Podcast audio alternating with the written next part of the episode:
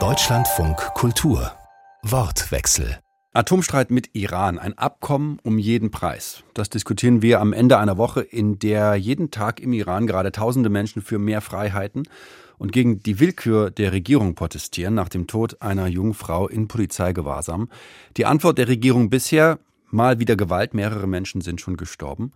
Das sieht die Welt und das sehen auch die Verhandlungspartner des Iran beim Streit um das Atomprogramm des Landes. Seit Monaten wird über ein neues Abkommen verhandelt. Die Frage, was sind die Machthaber im Iran dafür bereit aufzugeben und was sind zum Beispiel die Ziele der Vereinigten Staaten, Europas, aber auch Israels. Wir wollen das diskutieren und dafür haben wir Azadeh Samirirat bei uns. Sie ist Iran-Expertin bei der Stiftung Wissenschaft und Politik. Hans-Jakob Schindler ist Terrorismusexperte. Wir haben Stefan Kriegert bei uns. Er ist Professor für Theorien und Kritik des Antisemitismus an der Katholischen Hochschule Nordrhein-Westfalen. Und Joachim Krause, er ist Direktor des Instituts für Sicherheitspolitik in Kiel. Schön, dass Sie alle hier sind. Und ich möchte beginnen mit einem Eindruck, den ich selber habe, in dieser Woche, in der wir so darauf blicken, was im Iran passiert, da habe ich für mich wieder gemerkt, das Atomprogramm, das ist aus dem Fokus geraten in den letzten Jahren, seit es die Trump-Regierung 2018 aufgekündigt hat. Die meisten Menschen haben lange nichts davon gehört. Deswegen würde mich interessieren, aus Ihrer Sicht, was können wir in dieser Woche über den Iran lernen, was wir gerade auch durch diese Proteste sehen? Was lernen wir über den Iran? Was lernen wir über den Atomstreit? Was ist da wichtig, Frau Samirirat? Also zunächst einmal, was wir in Iran derzeit sehen an Protesten, ist nicht neu, weder qualitativ noch quantitativ, sondern reiht sich wirklich ein in eine Protestlandschaft, die nun seit gut mindestens fünf Jahren besteht. Und auch vorher gab es natürlich eine Protesttradition in diesem Land. Und das zeigt eben, dass die Gesellschaft noch immer nicht aufgegeben hat, Gegenwehr zu leisten, und zwar auf allen Ebenen. Was hier heute neu ist, ist doch eine gewisse emotionale Komponente, die mit dem Tod dieser jungen Frau einhergegangen ist. Eine ethnische Dimension, die nun mit den Konflikten einhergeht, dadurch, dass es sich bei dieser jungen Frau um eine junge Kurdin handelt. Und auch eine klassenübergreifende Dimension, weil mehrere unterschiedliche Schichten auf die Straße gehen. Das heißt, wir sehen eine größere, vielleicht gesamtgesellschaftliche Bewegung oder zumindest das Potenzial dafür. Die Atomvereinbarung, der Atomkonflikt, sind ein bisschen separat davon, insofern, dass viele Menschen im Grunde genommen kein großes Interesse am Atomprogramm haben, aber sehr wohl ein Interesse daran, dass internationale Sanktionen aufgehoben werden, die ja ihre eigene Situation vor Ort noch zusätzlich verstärken.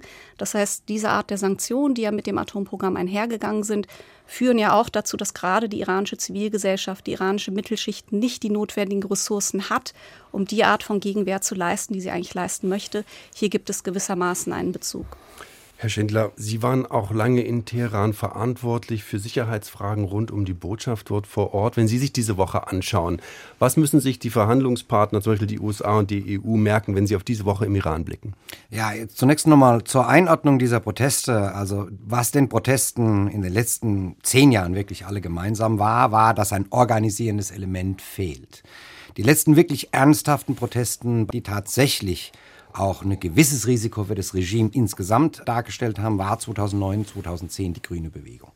Leider haben die Sicherheitsorgane im Iran aus diesen Protesten gelernt, wie man mit solchen Dingen umgeht. Und ich sage immer, je gewalttätiger es wird, desto weniger schätzt das Regime diese Proteste als Gefahr strategischer Art ein. Denn was wirklich bezeichnend war 2009, war, dass die Gewalt sehr dosiert, sehr gezielt, aber auch sehr zurückhaltend angewendet worden ist. Weil klar war, wenn jetzt hier ein falscher Schritt gemacht wird, stürzt das Regime. Hier ist es klar, dass mit extrem viel Gewalt versucht wird, die Proteste so schnell wie möglich von der Straße zu bringen, um das Thema wieder zu beenden. Und die Emotionalität, mit der äh, die Proteste durch die Bevölkerung spontan und unorganisiert vorangetrieben werden, zeigt auch, wie enorm der ökonomische Druck auf den Einzelnen im Iran in den letzten zehn Jahren geworden ist, während im Hintergrund natürlich das Nukleardossier sich immer weiter vergrößert hat seit 2018. Also die Frage, die sich im Moment stellt bei den Verhandlungen in Wien, können wir mit dem Iran besser umgehen,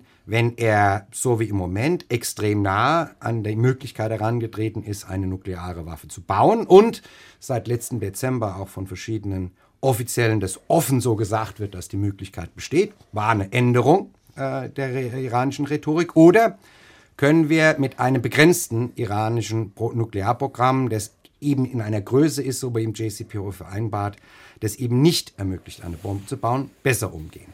Das ist die strategische Frage, die man stellen muss.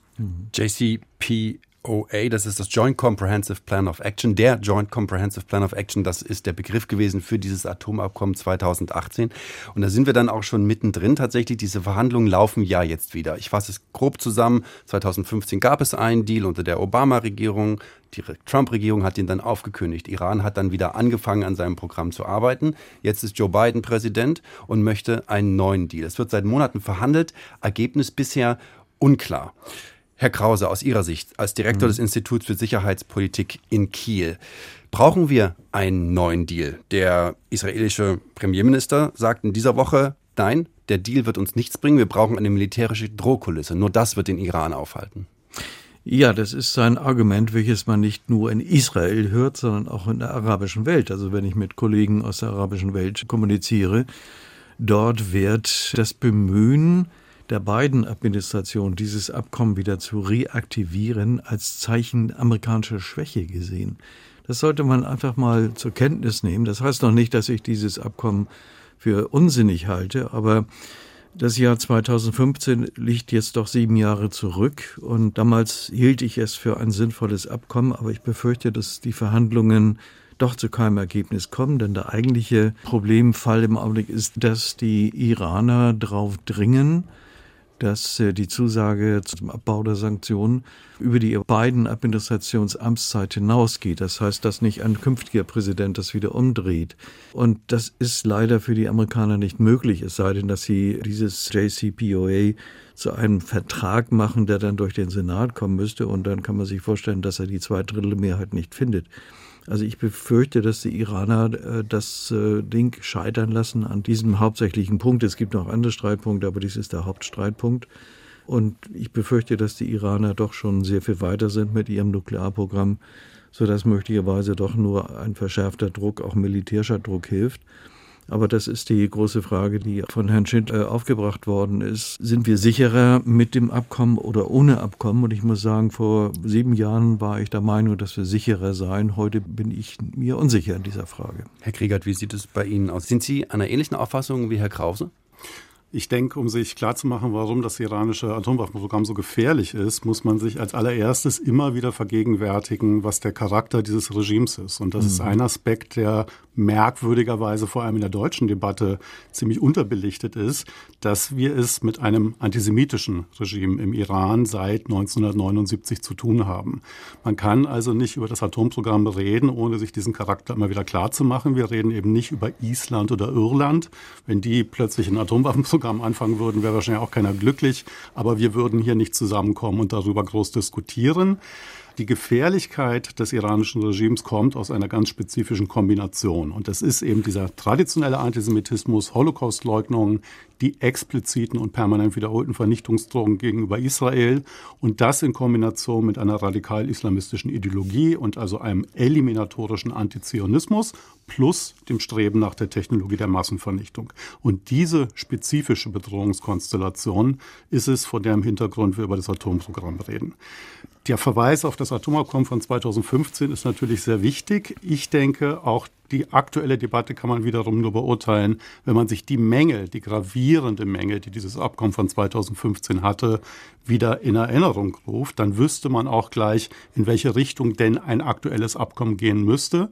Und ich fürchte, wir können ja im Detail dann später noch darauf eingehen, dass es schlicht und einfach unrealistisch ist, zum jetzigen Zeitpunkt ein Abkommen hinzubekommen, das wirklich alle diese sehr gravierenden Mängel des Abkommens von 2015 beseitigen würde. Und dann bleibt als ein Aspekt, der auf jeden Fall genannt werden muss, natürlich noch eine andere Option, die uns gerade vor allem die Frauen, aber auch die protestierenden Männer im Iran vor Augen führen, was eine dauerhafte Option wäre, um das Problem des iranischen Atomwaffenprogramms und überhaupt das Problem des iranischen Regimes zu beseitigen. Und das ist schlicht und einfach, man muss es so deutlich sagen, ein Sturz dieses Regimes. Also gerade in der aktuellen Situation, wenn die deutsche Außenministerin völlig richtigerweise eine feministische Außenpolitik einfordert, dann wäre jetzt der Zeitpunkt, das nicht nur in Form von relativ billiger Rhetorik, also rhetorischer Unterstützung für diese Proteste zu üben, die, denke ich, nicht nur von Tausenden, sondern von Zehntausenden Leuten aktuell im Iran geführt werden, sondern mit ganz konkreten Schritten diese Bewegung zu unterstützen. Es wurde gerade schon auf die Proteste von 2009 verwiesen. Auch ich denke, das war eine Bewegung, die das Regime wirklich an den Rand des Sturzes gebracht hat. Und was da gefehlt hat, war die eindeutige Unterstützung aus dem Westen, sowohl aus den USA als auch aus der EU. Und das sollte sich, denke ich, nicht noch einmal wiederholen, wenn jetzt eine neue breite Protestbewegung im Iran sich entwickelt. Gleichzeitig sind aber die USA und die EU eben gerade dran, mit dieser iranischen Regierung zu verhandeln über eine Rückkehr zum Atomabkommen. Frau Samirirat, was ist Ihr Eindruck? Wäre eine Rückkehr zum Atomabkommen ein entscheidender Fehler, so wie es der Ministerpräsident von Israel sagt? Nein, ich glaube, das ist eine absolute Notwendigkeit, dass wir wieder zurückfinden zu einer Art Nichtverbreitungsvereinbarung, ob es der JCPOA ist oder eine neue Art der Nichtverbreitungsvereinbarung. Das ist der einzig gangbare Weg. Ich glaube, vieles von dem, was wir hier hören, ist Wunschdenken. Das fängt an mit dem sogenannten militärischen Szenario, was im Grunde genommen nicht mit einer militärischen Lösung einhergeht. Sie werden mit militärischen Mitteln das Atomprogramm nicht stoppen können. Sie werden es verzögern können. Auch das ist etwas, was die Vereinbarung liefern kann. Sie verzögert zunächst einmal das Programm. Und wenn ich die Möglichkeit habe, ein Programm mit diplomatischen Mitteln zu verzögern oder mit militärischen, die möglicherweise zu einer gravierenden Eskalation in der Region führen, dann werde ich immer die diplomatischen Mittel wählen. Man sollte sich auch vor Augen führen, dass das Atomprogramm 2016, als es vollständig implementiert worden ist und dann tatsächlich griff, ja sehr effektiv war. Wir hatten eine deutliche technische Beschränkung des iranischen Atomprogramms und wir hatten auch eine vollständige, weitreichende Übersicht und Kontrolle auf iranischem Boden, was die einzelnen Nuklearaktivitäten anbelangt. Jetzt auf das Atomprogramm zu schauen als Vergleichswert ist irreführend. Wir haben formal ein Atomabkommen quasi noch in Kraft, aber es wird de facto nicht umgesetzt. Und wir sehen, wie eine Welt ohne Atomabkommen sozusagen faktische Umsetzung eines Atomabkommens aussieht, nämlich so, dass Iran nun nuklear so weit hochgefahren hat, das eigene Programm, dass die Ausbruchszeit nur noch knapp zwei Wochen betrifft. Ausbruchszeit, das ist die Zeit, die ein Staat benötigen würde, theoretisch, um genügend Kernwaffenmaterial quasi zu produzieren für den Bau einer Bombe. Das heißt, wenn Iran sich morgen entscheiden sollte, wir wollen Atombomben bauen, dann bräuchten sie etwa 10 bis 14 Tage, nach einigen Schätzungen sogar weniger, um den nötigen Sprengstoff dafür zu produzieren. Damit hätten sie noch keine Bombe. Der Bau der Bombe würde noch deutlich länger brauchen. Aber der Umstand, dass die Ausbruchszeit schon so niedrig ist, die unter dem Abkommen bei einem Jahr lag und nun bei zwei Wochen, ist nur ein Vergleichswert, der doch zeigt, wie effektiv, wie wichtig ein Abkommen ist, sei es der JCPA oder eine andere Form der Vereinbarung, die Irans Nuklearprogramm technisch beschränkt und einer weitreichenden internationalen Kontrolle unter, unterwirft. Das ist es, worauf wir hinarbeiten müssen und das ist es auch, was sich lohnt. Und gerade mit Blick darauf, dass wir es hier mit einem autoritären Regime zu tun haben, müssen wir erst recht ein Interesse daran haben, dass dieses Regime nicht das Potenzial hat, um Atomwaffen zu bauen. Und hier ist die Atomvereinbarung der beste gangbare Weg. Ja, ich würde gern gleich einhaken. Es sind zwei Punkte genannt worden als positive Punkte in Bezug auf den JCPOA von 2015, die ich gerade als ein Problem sehe. Es wurde gesagt, dass es gravierende Beschränkungen für das Atomprogramm gab. Das stimmt natürlich, sowohl was die Urananreicherung angeht, äh, als auch hinsichtlich der Plutoniumproduktion im Schwerwasserreaktor in Arak. Aber das Entscheidende ist doch, dass die gesamte Infrastruktur des Atomprogramms im Iran intakt geblieben ist. Das heißt, die Zentrifugen werden nicht außer Landes geschafft oder verschrottet, sondern sie werden eingemottet und gleichzeitig werden andere modernisiert dafür, dass es massive Beschränkungen gibt, aber die Infrastruktur solch eines Programms erhalten bleibt, haben wir ja bereits einen Präzedenzfall. Und das war Nordkorea, wo Anfang der 90er Jahre ein Atomabkommen geschlossen wurde, was damals von Bill Clinton groß gefeiert wurde was auf ähnlichen Prinzipien beruht hat. Man hat durchaus massive Einschränkungen für das nordkoreanische Atomprogramm durchgesetzt, aber die gesamte Infrastruktur des Programms blieb im Land und deswegen konnte das Regime in Nordkorea zu einem Zeitpunkt, der ihm opportun erschien, entscheiden, dass es sich jetzt an diese Beschränkungen nicht mehr hält. Und wir alle kennen den Ausgang davon. Nordkorea ist heute ein Atomwaffenstaat. Der zweite Punkt, auf den ich gerne eingehen würde, sind die Kontrollen. Auch da stimmt es natürlich, dass durch das Abkommen von 2015 fundamental stärkere Kontrollen im Iran in den Atomanlagen eingeführt wurden. Aber man muss eben dazu sagen, gerade nicht in den entscheidenden Anlagen, in militärischen Anlagen, zum Beispiel jene, von denen die IAEO seit Jahren fordert, dass sie dort Inspektionen vornehmen können, weil sie davon ausgehen, dass gerade dort die Experimente für die Entwicklung von Nuklearsprengköpfen durchgeführt wurden. Und es ist ja aktuell vom iranischen Regime einer der zentralen Punkte in den Verhandlungen, dass sie fordern, dass die IAEO von ihrer Forderung Abstand nimmt, mhm. über diese Vergangenheit des iranischen Atomprogramms weiter zu forschen. Und das zeigt, denke ich, in welche Richtung das iranische Regime hier spekuliert. Also nochmal, gerade die Punkte, die hier als positiv für den JCPOA angeführt worden sind, meiner Meinung nach gerade zwei der gravierenden Fehler in diesem Abkommen, die dringend geändert werden müssten, wenn es denn überhaupt noch mal zu einem Abkommen käme. Das ist die IAEO, das ist die Internationale Atomenergiebehörde, das vielleicht noch kurz zum Nachreichen. Und bevor Sie, Herr Krause, gleich auch ja. noch mit einsteigen können, würde ich noch kurz einmal auf Herrn Schindler kommen, weil der hat den Finger zuerst gehoben. Also ich war jetzt schon seit 2005 mit dieser Materie beschäftigt. Er ist im Iran, dann außerhalb des Irans. Also natürlich ist der Vergleich mit Nordkorea äh, Versuchung, das zu tun, aber der grundlegende Unterschied ist, die nordkoreanische Regierung hat das Atomabkommen verlassen. In diesem Fall hat die US-Regierung das Atomprogramm verlassen, wenige Wochen nachdem die Trump-Administration einmal mehr bescheinigt hatte, dass der Iran sich tatsächlich an alle Punkte des Atomabkommens 2018 noch gehalten hat. Also insofern, das liegt schon ein bisschen anders. Wir sind alle uns hier, glaube ich, einig, dass eine Atombombe im Iran äh, ungut ist. Jetzt ist die Frage, wie kommen wir von A nach B? Also wie kommen wir wieder zurück, dass das Ganze unter Kontrolle kommt? Ich verstehe, dass es da Limitierungen gab im JCPOA. Die Hoffnung, dass die Iraner ihr Nuklearprogramm abgeben, war ja die Triebfeder der George W. Bush-Regierung zwischen 2002 bis dann die Obama-Regierung 2012 der Meinung war, diesen Punkt aufgeben zu müssen, mit dem Ergebnis, dass wir zu überhaupt keinem Ergebnis mit dem Iran gekommen sind. Es ist unrealistisch, in so einem Szenario an die Gegenseite eine Forderung zu stellen, die politischem Harakiri entspricht. Wenn man sagt, ihr habt ein Atomprogramm aufgebaut, was übrigens von den Iran immer auch äh, nicht ganz unkorrekt behauptet worden ist, solange es zivil bleibt, ein Recht als Vertragspartner des Non-Proliferation Treaty für den Iran ist, dann ist es sehr schwierig zu argumentieren, dass gar nichts im Iran sein kann. Deshalb war die Entscheidung der Obama-Regierung und deshalb kam es dann eben auch zum Abkommen, von dieser Maximalforderung abzurücken und mhm. zu sagen, okay, begrenzte Nukleartechnologie im Iran und zwar definiert beim JCPOA.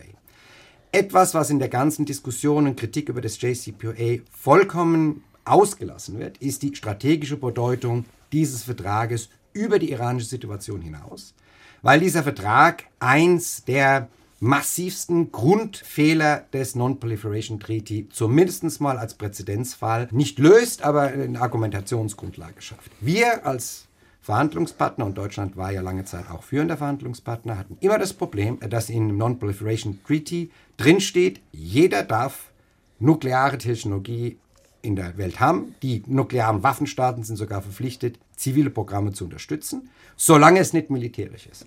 Und das Problem ist, es gibt im Non-Proliferation Treaty keine Definition, wo die, der Unterschied zwischen militärisch und zivil ist.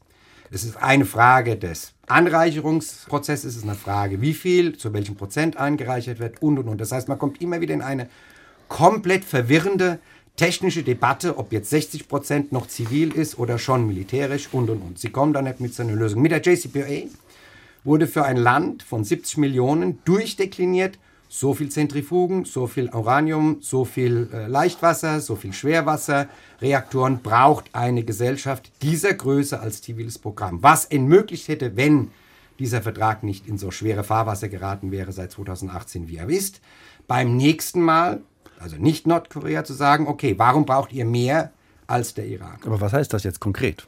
Das heißt konkret, wir sollten versuchen, wieder zu einer Vertragslösung zu kommen, denn wenn dieser Vertrag jetzt scheitert, wird beim nächsten Land, und das kann auch das Nachbarland auf der anderen Seite des Golfs sein, das ja auch Ambitionen hat, Programm zu bekommen, wir genau vor dem gleichen Problem stehen.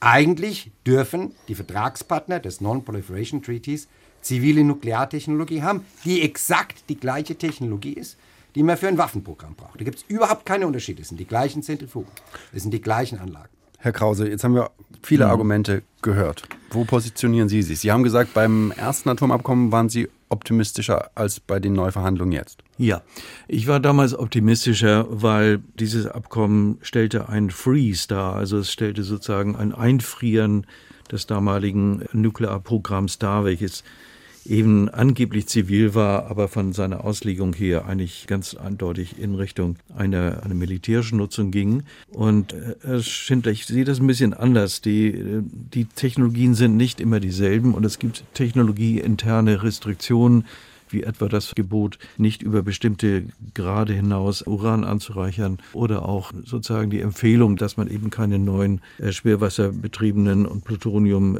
produzierenden Reaktoren baut. Und, und also diese Diskussion ist ja schon seit vielen Jahren da und es sind auch viele Lösungen gefunden worden. Nur die Iraner haben eben ein Programm aufgelegt, welches nicht erkennen ließ, dass es sich wirklich um ein ziviles handelte. Und die Israelis haben völlig zu Recht, wie Herr Krieghardt sagte, Angst vor einer Auslöschung durch den Iran. Und das muss man im Hintergrund haben. Aber der Freeze damals war meines Erachtens vernünftig. Er wurde ja auch formuliert mit der Erwartung, das ist, glaube ich, ganz wichtig, dass jetzt mit dem Iran die Beziehungen sich bessern würden. Ich kann mich noch erinnern, der damalige Wirtschaftsminister Sigmar Gabriel fuhr hin und wollte das klären und stellte dann fest, dass da sich auf der iranischen Seite überhaupt nichts geändert hat. Ich glaube, das war auch einer der Gründe für Trump zu sagen, das Abkommen bringt nichts und wird aufgekündigt. Ich fand das nicht gut, dass Trump das so gemacht hat. Aber es gab viele Leute und es gibt viele Leute immer noch, die nicht davon ausgehen, dass Iran mit wohlmeinendem Interesse hier Verhandlungen führt, sondern letztendlich nur die Verhandlungen nutzt, um sein Programm weiter voranzutreiben. Die letzten zwei Jahre, drei Jahre haben ja auch gezeigt, dass die Iraner sehr weit gekommen sind. Und das zeigt, dass wir wahrscheinlich mit diesem Ansatz des Wiedererweckens vom JCPOE möglicherweise doch keinen Erfolg haben werden. Wir haben auch noch das ganze Problem der Raketenrüstung der Iraner, das sich nicht geändert hat. Auch die ganze Politik des Irans in der Region hat sich nicht geändert. Sie hat sich im Gegenteil noch verschärft. Und deswegen findet man in der Region eigentlich keine Befürworter des JCPOE mehr sondern es wird in Israel ebenso wie in der arabischen Welt davon ausgegangen, dass dieses Abkommen nichts bringen wird, vielleicht ein bisschen was verzögert. Und man wartet darauf, wie handeln die Amerikaner, wie handeln die Israelis. Und äh, da sehe ich, dass wir in den nächsten Jahren Versuche sehen werden, hier eine militärische Lösung herbeizuführen. Die bedeutet konzentrierte und sehr präzise Angriffe entweder der Amerikaner oder der Israelis auf die bekannten äh, Nuklearanlagen des Irans, um dieses Programm um Jahre und wenn nicht vielleicht ein ganzes Jahrzehnt erstmal zu stoppen und in der Hoffnung auch, dass die iranische Führung dann etwas vernünftiger wird. Das ist keine Eskalation, das mag sein, aber manchmal braucht man eine Eskalation, um ein Problem zu lösen. Wenn Sie meine Zukunftsprognose hören wollen, ich gehe davon aus, dass es eine militärische Lösung geben wird in ein oder zwei Jahren und wenn der Iran tatsächlich jetzt eine Bombe bauen würde, würde diese Lösung noch sehr viel schneller kommen. Vielleicht noch mal zu diesem militärischen Szenario. Und ich glaube schon, dass es wichtig ist, noch mal genau zu unterscheiden. Es gibt eine militärische Option, aber es gibt keine militärische Lösung. Eine militärische Lösung würde bedeuten, dass wir mit rein militärischen Mitteln das iranische Atomprogramm ein für alle Mal aufhalten könnten. Ja. Und das ist schlicht nicht mhm. der Fall. um sich mal anzugucken, um sich mhm. anzugucken, was das bedeuten würde, damit vielleicht auch Zuhörer eine bessere Vorstellung davon haben, was das eigentlich bedeuten würde, anzugreifen. So, wir haben ja Beispiele von gezielten Angriffen auf Nuklearanlagen, beispielsweise in Syrien oder im Irak damals, ähm, die ausgeführt worden sind. Da handelt es sich um eine Anlage, das ist in Iran heute absolut nicht der Fall. Es gibt eine sehr große, große, weit angelegte, breit gefächerte nukleare Infrastruktur im Land, die zum Teil relativ gut geschützt ist. Viele der Anlagen sind unter Tage. Ähm, das ist kein einfaches militärisches Ziel. Sie bräuchten schon, und da sind sich auch die Amerikaner und andere Sicherheitsdienste einig, eine größere militärische Kampagne. Das heißt, sie würden nicht ein, zwei Tage irgendwelche Raketen abfeuern können, sondern müssten schon zusehen, dass sie wirklich sicherstellen, dass sie durchkommen mit den Raketen, dass sie die Anlagen und die verschiedenen Aspekte dieser Infrastruktur, die wie gesagt sehr fortgeschritten ist, tatsächlich alle eliminieren könnten mit dem Ergebnis, dass Iran natürlich diese Anlagen wieder aufbauen kann. Iran hat sehr viele Fortschritte gemacht, gerade wenn es darum geht, äh, im Bereich der Forschung und Entwicklung voranzukommen mit fortschrittlichen Zentrifugen. Wie El Baradei einmal gesagt hat, Wissen lässt sich nicht bombardieren. Das Wissen ist irreversibel. Das kann El man dem war auch mal Chef der Atomenergiebehörde. Genau, der mhm. Internationalen Atomenergieorganisation. Das, dieses Wissen ist irreversibel. Und wir haben auch schon gesehen, wie Iran nach Sabotageakten, davon gab es ja nicht wenige an iranischen Nuklearanlagen, gerade in den letzten Jahren, in welcher Zeit sie in der Lage waren, diese Anlagen wieder aufzubauen aufzubauen.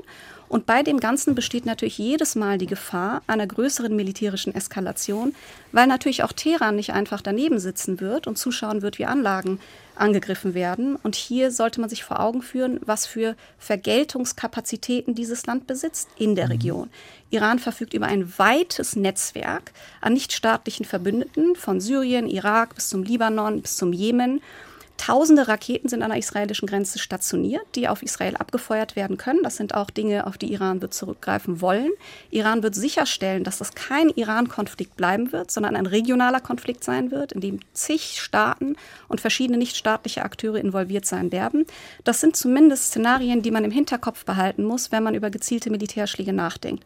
Ich glaube auch, dass es wahrscheinlich ist, wenn wir hier nicht gerade in den nächsten Monaten zu einer Zwischenlösung kommen, und darüber können wir vielleicht gleich nochmal sprechen. Ich glaube, das ist eigentlich das Wichtige, was man eigentlich jetzt machen müsste, dass eine militärische Option eine sehr naheliegende ist. Ich glaube aber auch, dass der israelische Sicherheitsapparat sehr viel vorsichtiger ist, als manch einer hier vielleicht in Deutschland glaubt und dass sie mit vorsichtigen militärischen Maßnahmen auch zuerst zu jener Zeit, wenn sie glauben, dass kein anderes Mittel mehr möglich ist, eingreifen werden und versuchen wollen, eine größere Eskalation zu verhindern. Das würde aber auch bedeuten, dass wir in einem permanenten Zustand des Katz-und-Maus-Spiels sind. Wir bombardieren Anlagen, Iran baut wieder auf, wir bombardieren Anlagen, Iran baut wieder auf. Und in der ganzen Zeit sind wir allein auf geheimdienstliche Informationen angewiesen, weil die IAEO keinen Zugang mehr haben wird. Das ist kein Szenario, das ich für ergiebig halte in irgendeiner Form. Nochmal, eine Form, sei es der JCPA oder eine andere Form des Nichtverbreitungsvertrags, ist immer noch die beste Aussicht auf eine umfangreiche, weitreichende Kontrolle und Übersicht über dieses Programm und eine geringere Gefahr einer militärischen Eskalation. Asadi Samirirat ist heute hier bei uns im Deutschlandfunk Kultur. Sie ist Iran-Expertin bei der Stiftung Wissenschaft und Politik. Wir reden über den Atomstreit mit dem Iran mit der Frage, ob es ein Abkommen um jeden Preis geben muss. Genauso ist Stefan Kriegert bei uns. Er ist Professor für Theorien und Kritik des Antisemitismus an der Katholischen Hochschule Nordrhein-Westfalen. Hans-Jakob Schindler ist hier, er ist Terrorismusexperte und Joachim Krause, er ist der Direktor des Instituts für Sicherheitspolitik in Kiel. Herr Kriegert, wir haben gerade schon ein bisschen angesprochen, auch die internationale Komponente. Es geht ja nicht nur um den Iran und um die Verhandlungspartner. Israel ist immer wieder natürlich auch jemand, der auf der einen Seite im Visier der iranischen Führung ist. Das sagen sie immer wieder, mal mehr direkt, mal weniger direkt. Auf der anderen Seite natürlich eben auch, wie Frau Samiriat das gerade beschrieben hat, in der Region an vielen Fronten angegriffen werden könnte. Also müsste es nicht eigentlich aus Israels Sicht logisch sein, ein Abkommen und in irgendeiner Form zu versuchen, Ruhe da reinzubekommen? Israel warnt nicht erst seit wenigen Jahren vor dem iranischen Atomprogramm, sondern Israel warnt seit Anfang der 1990er Jahre vor diesem Atomprogramm. Es war der damalige Premierminister Yitzhak Rabin, der als erstes von seinen Geheimdiensten die Informationen auf den Tisch bekommen hat, dass dieses antisemitische Holocaustleugnerregime im Iran ein Atomwaffenprogramm betreibt und auch ein dazugehöriges Raketenprogramm. Seitdem, also seit über 30 Jahren mittlerweile, hat Israel versucht, die westlichen Verbündeten von Israel davon zu überzeugen, alle nicht militärischen Maßnahmen gegen das iranische Regime zu setzen, um dieses Atomprogramm zu stoppen. Und sehr lange, fast 20 Jahre, ist Israel damit auf taube Ohren gestoßen, ist wirklich gegen eine Wand gelaufen. Die bisherige Diskussion zeigt ja, dass es offensichtlich in der aktuellen Situation jetzt ganz konkret keine wirklich guten Optionen mehr gibt hinsichtlich des iranischen Atomprogramms. Mhm. Und da muss man schon noch mal darüber reden, wie wir zu dieser Situation überhaupt gekommen sind. Und maßgeblich verantwortlich dafür ist die deutsche Iran-Politik der letzten 30, 40 Jahre. Und maßgeblich verantwortlich dafür sind auch all jene deutschen Unternehmen, die großen deutschen Konzerne, die jahrzehntelang Milliardengeschäfte mit dem iranischen Regime gemacht haben und dieses Regime überhaupt erst in die Lage versetzt haben, dieses Atomprogramm und das sündteure Raketenprogramm auf den Stand zu bringen, auf dem es heute leider ist. Herr Krieger, da in hätten Israel Sie gerade sehen, so, hm, verzeihen Sie, Herr Krieger, da hätten Sie gerade sehen müssen, wie Frau Samiri gerade und auch Herr Schindler quasi ins Mikrofon reinspringen wollten. Herr Schindler. Ähm, das kann ich mir sogar gut vorstellen, auch okay. wenn ich es nicht gesehen habe, aber lassen Sie mich vielleicht in einen Punkt trotzdem Dann mach, noch Sie zu den Ende Punkt bringen. Noch zu Ende. Man muss sich aber trotzdem klar machen, dass Israel gar nichts anderes übrig bleibt, als zumindest eine militärische Option immer als letzte Möglichkeit ins Auge zu fassen. Es gilt die sogenannte Begin-Doktrin in Israel. Das bedeutet, dass man es nicht akzeptieren wird, dass ein Todfeind Israels, und als solcher mhm. wird aus sehr naheliegenden Gründen das iranische Regime ange angesehen, auch nur in die Nähe der Verfügungsgewalt über die Massenvernichtungswaffen kommt. Und deswegen ein letzter Einwand auch noch gegen eine Formulierung vom Herrn Schindler vorhin. Es wäre nicht ungut, wenn das iranische Regime über Atomwaffen verfügt, sondern es wäre eine katastrophale Entwicklung und für Israel eine potenziell existenzielle Bedrohung. Und so deutlich muss man das aussprechen, gerade in Deutschland, das immerhin der Nachfolgestaat des deutschen Nationalsozialismus ist und immer sagt, rhetorisch für sich in Anspruch nimmt, eine besondere Verantwortung für die Sicherheit Israels zu haben.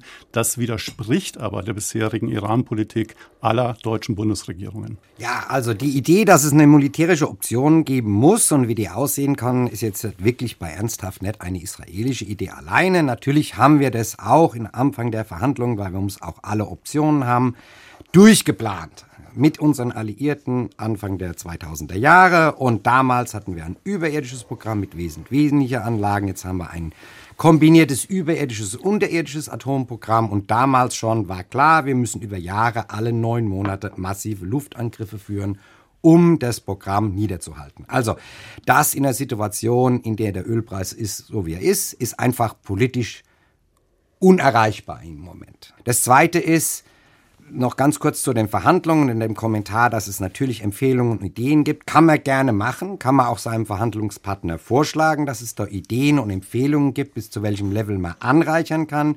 Politischen, ökonomischen Druck kann man bei solchen Verhandlungen, die da doch leider nur drauf aufbauen, wenn es vertragliche Verpflichtungen gibt. Und die gibt es eben nicht. Äh, das ist das Problem beim Non-Proliferation Treaty, dass es eben keine Verpflichtungen gibt, nur bis zu einem bestimmten Grad anzureichern, solange es unter 90 Prozent bleibt. Also insofern ist es alles relativ komplex in den Verhandlungen. Dass jetzt ausgerechnet die Bundesregierung dafür verantwortlich ist, dass ein Nuklearprogramm, das 2018 0 Kilo 60 angereichertes Uranium hat und jetzt 68,9 Kilo nach dem letzten IAEO-Bericht 60 Prozent angereichertes Programm hat, halte ich für problematisch, die Aussage. Natürlich gab es den Versuch der Bundesregierung über lange Zeit, äh, ähnlich wie es auch mit anderen Staaten gab, und da kann man sich grundsätzlich drüber unterhalten, ob es eine strategische Fehleinschätzung war, eben einen Wandel durch Annäherung zu erreichen mit dem Iran. Aber natürlich hat es letztendlich nicht zum Regime-Change geführt.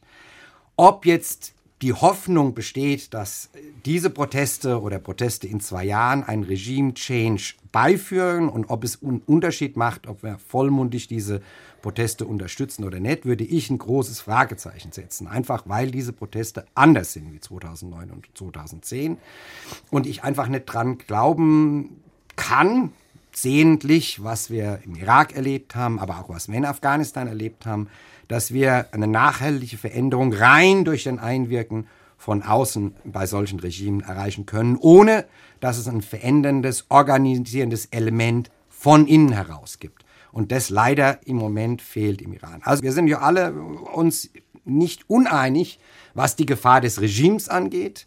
Und meine Bemerkung ungut war die diplomatische Formulierung. Natürlich ist es eine Katastrophe. Man kann sich jeden Tag jetzt angucken, wie wir mit Russland umgehen müssen, weil sie nuklear bewaffnet sind. Und so ähnlich wird es dann auch mit dem Iran passieren. Die Frage ist nur, wie kommen wir von A nach B? Und ich sehe Frage, die, die militärische Lösung einfach äh, technisch schwer umsetzbar in einer Zeit, in der wir darüber reden, ob wir eine Minute oder zwei Minuten duschen sollen. Na, ich würde an der Stelle gerne weitergeben an Frau Samirirat, weil wir die Frage von A nach B vielleicht auch nochmal darüber nachdenken müssen, was heißt es eigentlich, der Iran will? Der Iran ist wie jedes Land ein Land, in dem es nicht nur eine Entscheidungsperson gibt, sondern verschiedene Fraktionen.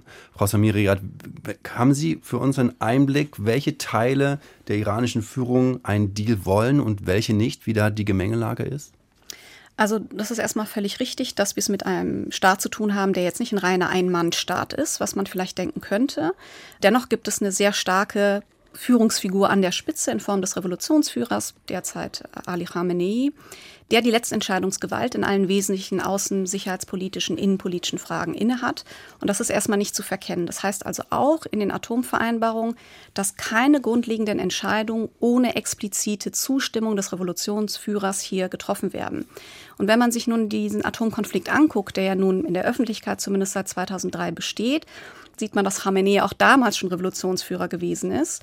Und wir in diesen 13 Jahren Verhandlungen bis zum JCPOA 2015, ähm, 12 bis 13 Jahren Verhandlungen, unterschiedliche Präsidenten in Iran mit unterschiedlichen diplomatischen Ansätzen in den internationalen äh, Verhandlungen gesehen haben, aber die einzige Konstante der Revolutionsführer war. Und wir sehen also, dass der Revolutionsführer je nach politischem Kontext und auch nach innenpolitischer Gemengelage seine Position geändert hat. Ja, er, immerhin hat der Revolutionsführer beispielsweise 2015 die Art von Pragmatismus an den Tag gelegt, die nötig war, um sich überhaupt auf eine internationale Atomvereinbarung einzustellen. Das heißt, es gibt einen Präzedenzfall in Iran dafür, dass der Revolutionsführer und damit dann auch die politische Elite, die um ihn herum versammelt ist, bereit waren zu weitreichenden Zugeständnissen, glücklicherweise. Und zwar nicht nur, weil wir besonders viele Anreize gesetzt hätten, sondern weil es natürlich auch den Druck gab. Sie brauchen immer beides. Sie brauchen den wirtschaftlichen Druck, sie brauchen gewisse politische Anreize und eventuell auch die militärische Abschreckung. Das ist ja eine Komponente dessen, die ich gar nicht vom Tisch nehmen will. Und das heißt, wir haben also eine Gemengelage, in der der Revolutionsführer zwar die letzte Entscheidungsgewalt innehat, gezeigt hat, dass er zu bestimmten Kompromissen bereit ist. Und wir haben innenpolitisch bestimmte Gruppierungen, die sehr kritisch gegenüber dem Abkommen eingestellt waren. Und diese Hardline-Kräfte sind nun auch in der Regierungsverantwortung.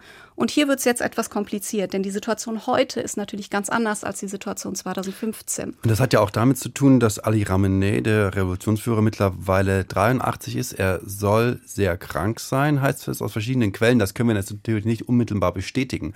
Aber es gibt ja im Iran mittlerweile schon auch die Diskussion, wer irgendwann auf ihn nachfolgen wird. Und das ist doch eine Diskussion, die höchstwahrscheinlich da auch Einfluss mit drauf hat, oder? Das ist eine ganz wesentliche Diskussion, die, glaube ich, hier sehr häufig außer Acht gelassen wird. Iran befindet sich bereits in der kritischen Transitionsphase von der Khamenei in die Post-Khamenei-Ära. Und diese Phase wird sehr, sehr vorsichtig und mit aller Kraft vorbereitet. Also dieser Übergang, die Frage, wer folgt ihm und nicht nur, wer ihm an der Spitze folgt, sondern das geht ja auch mit einem gewissen Elitenwandel auf ganz vielen Positionen einher. Und wir sind aber in einer Situation, in der gerade Hardline-Kräfte in der besten Ausgangsposition sind, eben diese kritische Transition maßgeblich zu prägen. Und nun, das ist der eine Kontext, der sich gewandelt hat, haben wir aber auch das Problem gegenüber 2015, dass Iran ja nun einmal die Erfahrung mit einer internationalen Atomvereinbarung gemacht hat. Und das war eine sehr negative Erfahrung. Iran hat sich nachweislich nach 2015 an seinen Teil der Abmachung gehalten bis die Trump-Administration sich aus der Vereinbarung im Mai 2018 zurückgezogen hat. Und diese Erfahrung macht es natürlich innenpolitisch umso schwerer, auch für jemanden wie den Revolutionsführer, so mächtig er auch ist, nun zu rechtfertigen, dass man erneut vielleicht einen Kompromiss eingeht, der gar nicht zu halten sein wird. Ich glaube, jemand sagte am Anfang der Sendung, Iran will ja auch gewisse Garantien haben, dass zum Beispiel nach der nächsten US-Präsidentschaftswahl, wo ja sehr wohl wieder ein Republikaner das Amt übernehmen könnte, wir nicht wieder komplett aus der Vereinbarung gerissen werden. Das hat gesichtswahrende Gründe, das hat aber auch ganz unmittelbare wirtschaftspolitische Gründe, organisations- und regierungstheoretische Gründe. Das ist alles ein Kontext, der die derzeitige Verhandlungssituation deutlich komplizierter macht und erschwert gegenüber dem, was wir 2015 gesehen haben. Herr Krause, diese Unterschiede, die wir gerade ähm, aufgelistet haben, Frau Samirirat hat ja aufgelistet, um genauer zu sein. Glauben Sie, dass das auch einen Einfluss hat auf die aktuelle Situation?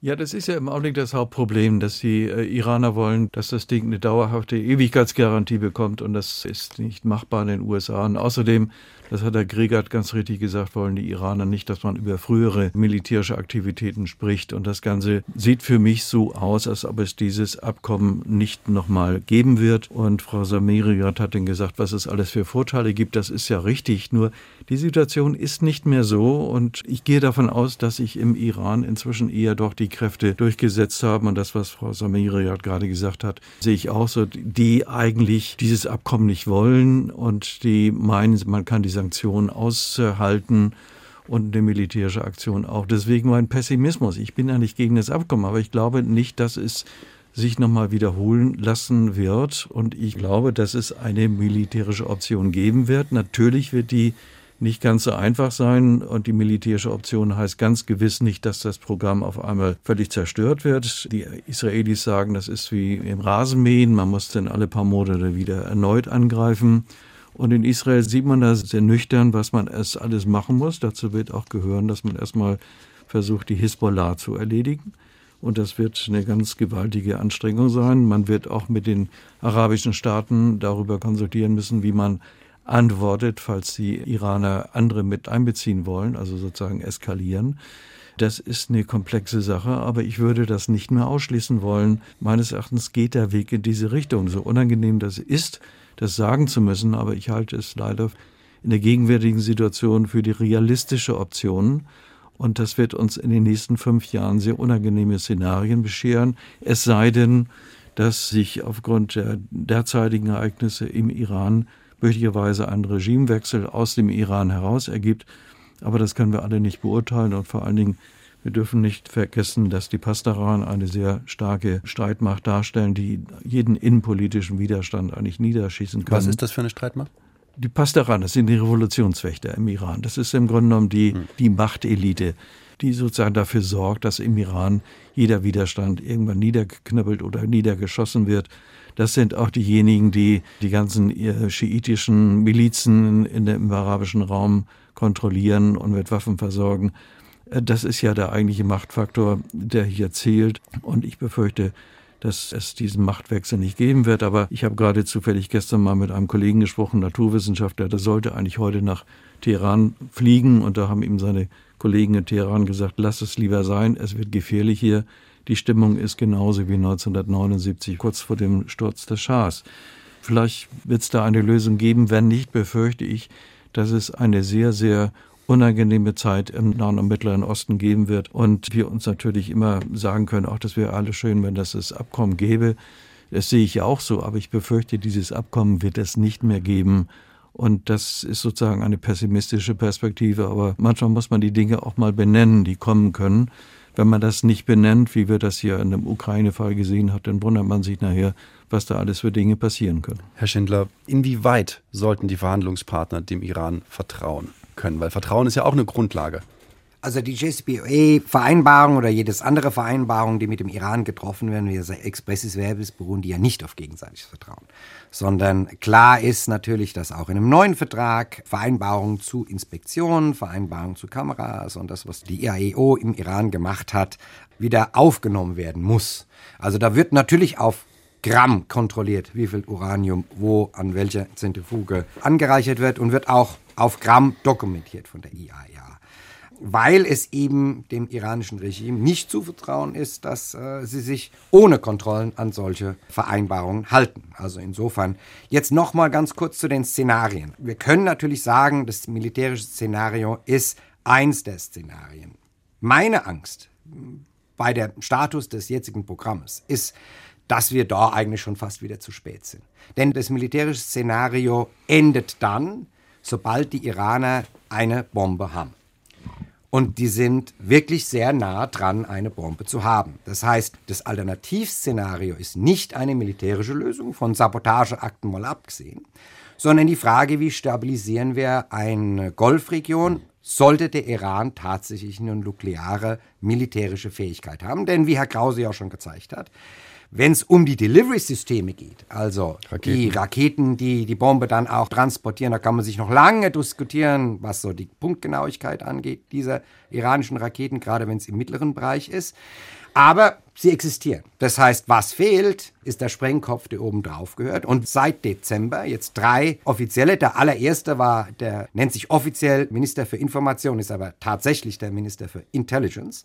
Im Iran war der Erste, der gesagt hat, natürlich können wir eine Bombe bauen. Jetzt zwei Berater von Khamenei haben es in den letzten zwei Monaten nochmal wiederholt. Keiner dieser drei Offiziellen macht solche Aussagen, ohne dass das vorher natürlich abgestimmt ist, weil die Linie der iranischen Regierung war natürlich gegen alle Fakten immer. Wir wollen nur ein nukleares hm. ziviles Programm haben. Das heißt also, es ist schon klar, dass sich auch im Iran die Dinge verschoben haben. Also so verführerisch die militärische Option klingen mag, ich glaube nicht, dass das das Alternativszenario ist, sondern das Alternativszenario ist eine Überlegung, wie die Golfregion stabilisiert werden kann mit einer iranischen Nuklearwaffe. Sie haben ja völlig recht. Äh, ich versuche ja auch nicht die militärische Option hier als eine wunderschöne Option darzustellen. Es gibt noch eine andere Option. Wenn der Iran tatsächlich eine Kernwaffe hat, könnte es auch eine nukleare Option geben, von Israel diese Kernwaffeninfrastruktur mit Kernwaffen zu zerstören. Ob sie das ernsthaft überlegen, weiß ich nicht mehr, aber ich kann es mir vorstellen, weil für Israel ist jede iranische Kernwaffe eine existenzielle Bedrohung. Schon weil das Land zu klein ist und weil der Hass auf Israel wie so riesengroß ist. Also wir müssen über zwei Dinge sprechen. A, was kann eine militärische Option bringen und was sind vor allem die Folgen? Die Folgen werden gravierend sein für die ganze Region. Und deswegen wird ein Land wie Israel oder wie USA nicht einfach sozusagen diese Dinge vornehmen. Aber wenn es nicht anders geht, wird es so kommen. Und es wird möglicherweise noch schlimmer kommen, wenn die Iraner tatsächlich eine Atomwaffe haben. Dann wird natürlich versucht werden, diese Atomwaffe zu zerstören und alles, was drumherum ist. Zu einer Stabilisierung auf der Basis nuklearer Waffen im Mittleren Osten wird es nicht kommen. Da möchte ich Herrn Krieger ins Spiel bringen. Jetzt haben wir gerade schon eigentlich darüber gesprochen, dass es zu spät ist. Aus dieser Perspektive, wenn Sie die jetzt mal annehmen, was sind dann wirklich noch Optionen, außer zu verhandeln? Ich würde kurz gerne noch mal einen Schritt zurückgehen und den Punkt mit den unterschiedlichen Fraktionen beim iranischen Regime noch mal aufgreifen, was aber hinleitet zu dem Punkt, den Sie ansprechen. Ich finde es völlig richtig, äh, wie Frau Zamiri darauf hinzuweisen, dass wir es nicht mit einem monolithischen System zu tun haben. Das ist schlicht und einfach so. Es gibt unterschiedliche Fraktionen. Aber man muss dann immer dazu sagen, dass diese unterschiedlichen Fraktionen, dass die ja nicht darüber streiten, was letzten Endes die Ziele der Islamischen Republik Iran sind, dieses Regimes, sondern maßgeblich streiten diese unterschiedlichen Fraktionen darüber, wie diese Ziele, über die man sich weitgehend einig ist, am besten erreicht werden können. Mhm. Und das gilt ganz besonders für den antisemitischen Charakter dieses Regimes. Auch der vorhin erwähnte Katami war ein Holocaustleugner. Er war es, dieser angebliche Reformislamist, der den wichtigsten französischen Holocaustleugner in den Iran eingeladen hat und ihm eine Audienz beim obersten geistlichen Führer besorgt hat. Es war Hassan Rouhani, also bis vor kurzem noch der Präsident, der im Westen meiner Meinung nach systematisch verharmlost wurde, der natürlich auch von Israel als Krebsgeschwür gesprochen hat, als eiternde Wunde im Körper des Islams. Und alle, ausnahmslos alle Fraktionen und alle Präsidenten des iranischen Regimes unterstützten natürlich die Finanzierung und Unterstützung der anti-israelischen Terrorgruppen an den Grenzen Israels. Also die Hisbollah ist bereits genannt worden, aber man muss natürlich auch Organisationen wie die Hamas und den islamischen Dschihad insbesondere im Gazastreifen erwähnt. Da gibt es also keine Unterschiede, weil dieser eliminatorische Antizionismus von ausnahmslos allen Fraktionen des iranischen Regimes geteilt wird. Zu den Optionen. Ich denke, egal ob es ein Abkommen geben wird oder nicht, es ist in beiden Fällen auf jeden Fall richtig und wichtig, eine militärische Option vorzubereiten und eine sehr glaubhafte Drohkulisse aufzubauen, zum einen. Und zweitens, ob es ein Abkommen gibt oder nicht, ist es notwendig und richtig, die iranische Opposition, und zwar sowohl im Land als auch im Exil, wo es nur geht, zu unterstützen, um perspektivisch eben doch die Option zu haben, dieses Regime wirklich zu überwinden. Ich denke, das ganze Gerede von Stabilität in der Region des Nahen und Mittleren Ostens, das blendet aus, dass das jetzige iranische Regime der zentrale Destabilisator ist. Wenn man ernsthaft an Stabilität interessiert ist, wird es diese Stabilität nur jenseits des aktuell existierenden Ayatollah-Regimes im mhm. Iran geben können. Frau Zamirirat, wird es so ein Abkommen eigentlich den Menschen nützen? Weil die Verhandlungspartner müssen natürlich auch hier damit zurechtkommen, dass sie mit einem Regime verhandeln, das vor allem an der Macht bleiben will. Das ist für das Regime ganz wichtig. Aber gleichzeitig ja auch geht es um die Menschen vor Ort. Und es das heißt immer, das Atomabkommen, wenn es eins wieder gäbe, wir könnten auch Sanktionen aufheben. Es könnte zu einer wirtschaftlichen Verbesserung im Land führen. Also für die Menschen würde das sehr wohl wirtschaftspolitisch einen Unterschied machen, weil die Art der Sanktionen, die die Trump-Administration verhängt hat, die ja nach wie vor in Kraft sind, ja weit über gezielte Sanktionen zum Beispiel gegenüber einzelne Teile der Eliten hinausgehen, sondern es sind breite sektorale Sanktionen, die im Grunde genommen alle kritischen Wirtschaftssektoren in Iran betreffen, zum Beispiel auch den Banken- und Finanzsektor. Und das führt eben dazu, dass selbst humanitäre Güter nicht mehr ohne weiteres nach Iran exportiert werden können. Es kam zum ganz massiven Währungsverfall. Die iranische Mittelschicht hat deutlich an ähm, sozusagen wirtschaftlichen Grundlagen verloren. Und die iranische Mittelschicht ist ja eigentlich das Rückgrat auch der iranischen Zivilgesellschaft. Also hier sind auch Handlungsspielräume der iranischen Zivilgesellschaft durch diese Sanktionspolitik deutlich eingeschränkt worden. Das ist auch eine Klage dieser Zivilgesellschaft. Dennoch muss man festhalten, die meisten wirtschaftspolitischen Probleme im Land sind hausgemacht. Sanktionen haben sie nur verschlimmert. Die meisten Probleme sind nach wie vor weit verbreitete Korruption, Missmanagement, das Schalten und Walten von nicht rechenschaftspflichtigen Akteuren in der Wirtschaft, wie beispielsweise die Unternehmen der Revolutionsgarden, die ja der wichtigste Akteur in der iranischen Wirtschaftssphäre sind. Also die iranische Bevölkerung ist ohnehin wirtschaftlich, politisch und gesellschaftlich zu Hause massiv unter Druck. Und diese Art des Sanktionsdrucks unter der Politik, die Trump unter den sogenannten maximalen Druck auch verhängt hat, hat eigentlich den Druck noch zusätzlich erhöht. Das heißt, die iranische Bevölkerung ist im Moment von allen Seiten unter Druck. Und das ist, glaube ich, schon ein Problem, das man auch mit berücksichtigen muss. Insofern ja, es würde einen Unterschied für die iranische Bevölkerung und ihre wirtschaftliche Situation ausmachen, wenn es eine Vereinbarung gäbe. Aber die Vereinbarung würde, und da muss man realistisch bleiben, selbst wenn man sie jetzt treffen würde, ja nur zunächst einmal wirtschaftliche Erleichterung bis zu den nächsten ähm, US-amerikanischen Präsidentschaftswahlen vielleicht garantieren können. Ne? Und darüber hinaus wissen wir nicht, ein neuer Präsident kann kommen. Biden kann nicht bestimmen, was ein neuer Präsident, eine neue Präsidentin eventuell im Weißen Haus entscheidet. Herr Schindler, stärkt ein Abkommen. Einen Widerspruch anmelden, wenn ich darf. Herr Krieger. Äh, zwei, zwei, kleine Einwände. Also zum einen denke ich, kann man nicht von der iranischen Zivilgesellschaft reden, sondern es gibt in dieser Zivilgesellschaft, in der iranischen Opposition sehr unterschiedliche Sichtweisen dazu und unterschiedliche Stimmen. Und es gibt große Teile der iranischen Opposition, die sagen, es gibt nicht zu viel, sondern es gibt viel zu wenig Sanktionen und der Druck auf das Regime muss noch deutlich erhöht werden. Und der zweite mhm. Punkt ist, wir haben gesehen, was mit den Milliarden an US-Dollar passiert ist, die durch den JCPOA von 2015, die durch das Iran-Abkommen von 2015 freigegeben wurden und an das Regime in Teheran geflossen sind.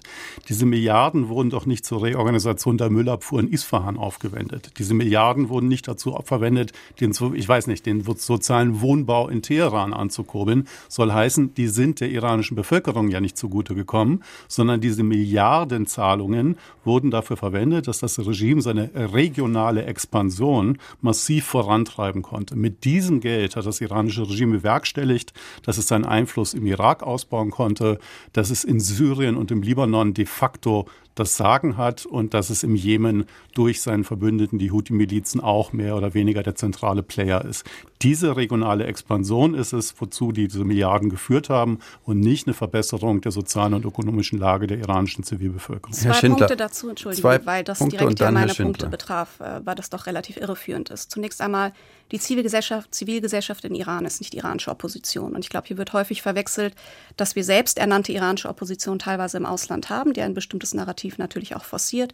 Wenn Sie die iranische Zivilgesellschaft reinhören, die natürlich, das ist Common Sense, diverse, sehr große, breite Gruppierung mit unterschiedlichen Strömungen und Gruppierungen ist, dann werden Sie viele Klagen hören, was das bedeutet hat für zivilgesellschaftliches Engagement, allein schon basierend auf den wirtschaftlichen Bedingungen, denen man ausgesetzt ist in Iran. Insofern, ja, es gibt auch in Iran selbstverständlich Teile der Zivilgesellschaft, die sich mehr Sanktionen wünschen, die sich auch Regime-Change wünschen. Das Zweite ist, kommen dann Gelder sozusagen in die iranische Hand, die dann an die Bevölkerung gehen. Darum geht es nicht. Diese Art der breiten sektoralen Sanktionen bedeuten ja auch Währungsverfall. Sie bedeuten erhöhte Inflation. Natürlich ändert sich etwas in der Breite für die Gesellschaft, wenn diese Sanktionen dann aufgehoben werden. Da geht es also nicht in erster Linie darum zu behaupten, dass die iranische Regierung durch Sanktionsaufhebung plötzlich einige Milliarden mehr Geld in der Tasche hätte, diese der Bevölkerung zugutekommt, sondern es geht um breite sozusagen Veränderungen Einfluss auf das Wirtschaftsklima, das natürlich auch in der Masse der Bevölkerung zugutekommt. Das sollte man hier nicht einfach so unter den Tisch fallen lassen. Und das ist auch der Grund, warum viele Iraner und Iranerinnen, obwohl ihre Erwartungen natürlich mehr als enttäuscht worden sind nach 2015,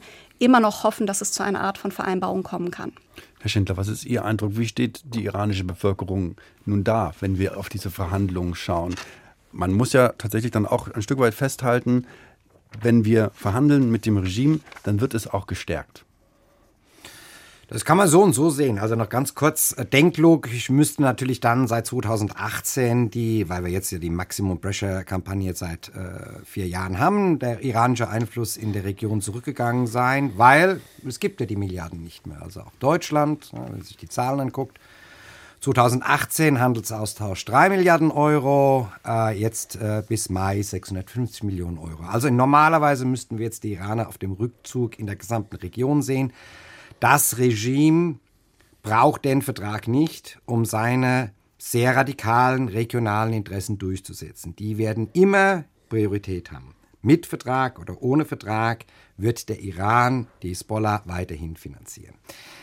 Dieser Vertrag wird unser wenn es den gäbe, und das war ja auch der Versuch 2015, bis es dann schiefgegangen ist 2018, wird unser Verhältnis zu diesem Regime auf eine andere Basis stellen. Hans-Jakob Schindler ist das hier bei uns im Deutschlandfunk Kultur. Er ist Terrorismusexperte und er hat mit uns diskutiert zum Thema Atomstreit mit Iran, ein Abkommen um jeden Preis. Auch bei uns war Azadeh Samirirat, sie ist Iran-Expertin bei der Stiftung Wissenschaft und Politik. Joachim Krause war bei uns, er ist Direktor des Instituts für Sicherheitspolitik in Kiel und auch bei uns war Stefan Kriegert. Er ist Professor für Theorien und Kritik des Antisemitismus an der Katholischen Hochschule in Nordrhein-Westfalen. Deutschlandfunk Kultur Wortwechsel überall, wo es Podcasts gibt. Und in der DLF Audiothek.